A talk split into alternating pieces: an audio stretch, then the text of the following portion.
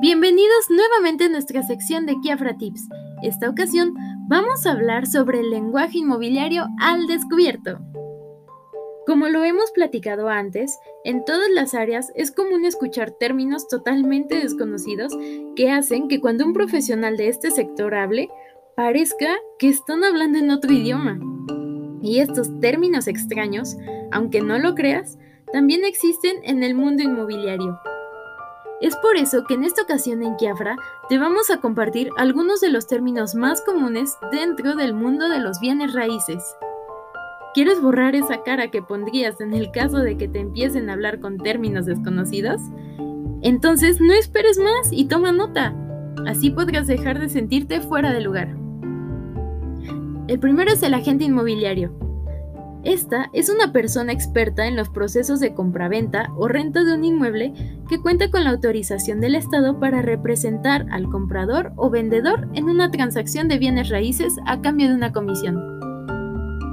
También está el arrendador. Esta es la persona que es dueña de un bien inmueble que la ofrece en renta a otra persona. En cuanto al arrendatario, es la persona que paga una renta para usar un bien inmueble por un tiempo determinado y a un precio previamente acordado. Ya te imaginarás que sigue, sigue el arrendamiento. Este es cuando una de las partes, o sea el arrendador, se obliga a dar a la otra parte, o sea el arrendatario, el uso de un bien raíz por un tiempo determinado y a un precio previamente acordado. Después siguen los bienes raíces, a estos también se les conoce como bienes inmuebles y hacen referencia a un terreno y todo aquello adherido o anclado de manera permanente al mismo, incluyendo los edificios y cualquier otro elemento incluido en la estructura. Después sigue la comisión. Este es un porcentaje negociable con respecto al precio de venta de una casa que se le paga a un agente inmobiliario por prestar sus servicios de asesoría. También está el, contrato de compra-venta.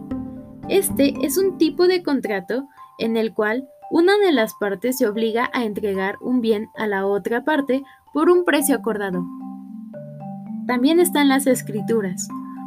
Este es un documento de carácter público firmado y ratificado por un notario en el cual se muestra el nombre de la persona que es dueña de un bien inmueble de manera legal. La escrituración este es el paso más importante en un proceso de compraventa, ya que aquí se incluye una firma en el documento ante un notario público con el cual certifica que posees legalmente un inmueble. La fe pública. Esta hace referencia a la conformidad a nivel administrativo en donde se le da la veracidad al contenido de un documento. También está el gravamen. En el sector inmobiliario es el impuesto sobre la propiedad que se desea vender o comprar. Puede ser un impuesto por el uso de suelo o de escrituración. La hipoteca. Este es un documento legal que especifica cierta cantidad de dinero para la compra de una vivienda a cierta tasa de interés, en el cual se utiliza la propiedad como garantía. El ISAI. Estas son las siglas de Impuesto sobre la adquisición de un inmueble. Este deberá ser pagado por el nuevo propietario de una vivienda. El monto de este impuesto suele variar de estado a estado. El notario es una persona autoridad que es autorizada por la ley y este sirve para dar fe pública de los contratos, testamentos, etc. La plusvalía simplemente se refiere al aumento del valor de un bien raíz.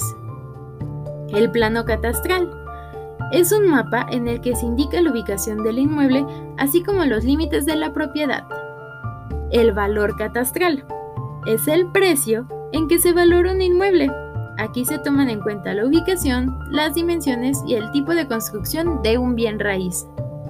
El valor real es el valor comercial de un inmueble.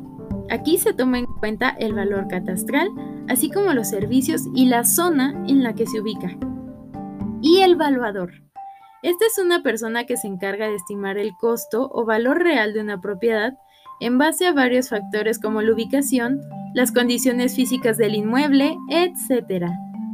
Con este pequeño diccionario de términos inmobiliarios te aseguramos que te sentirás un poco más familiarizado y cómodo con un vocabulario que de no conocerlo nos puede causar cierta confusión. Si quieres más tips, consejos o datos interesantes, síguenos en nuestros siguientes podcasts. Los esperamos pronto.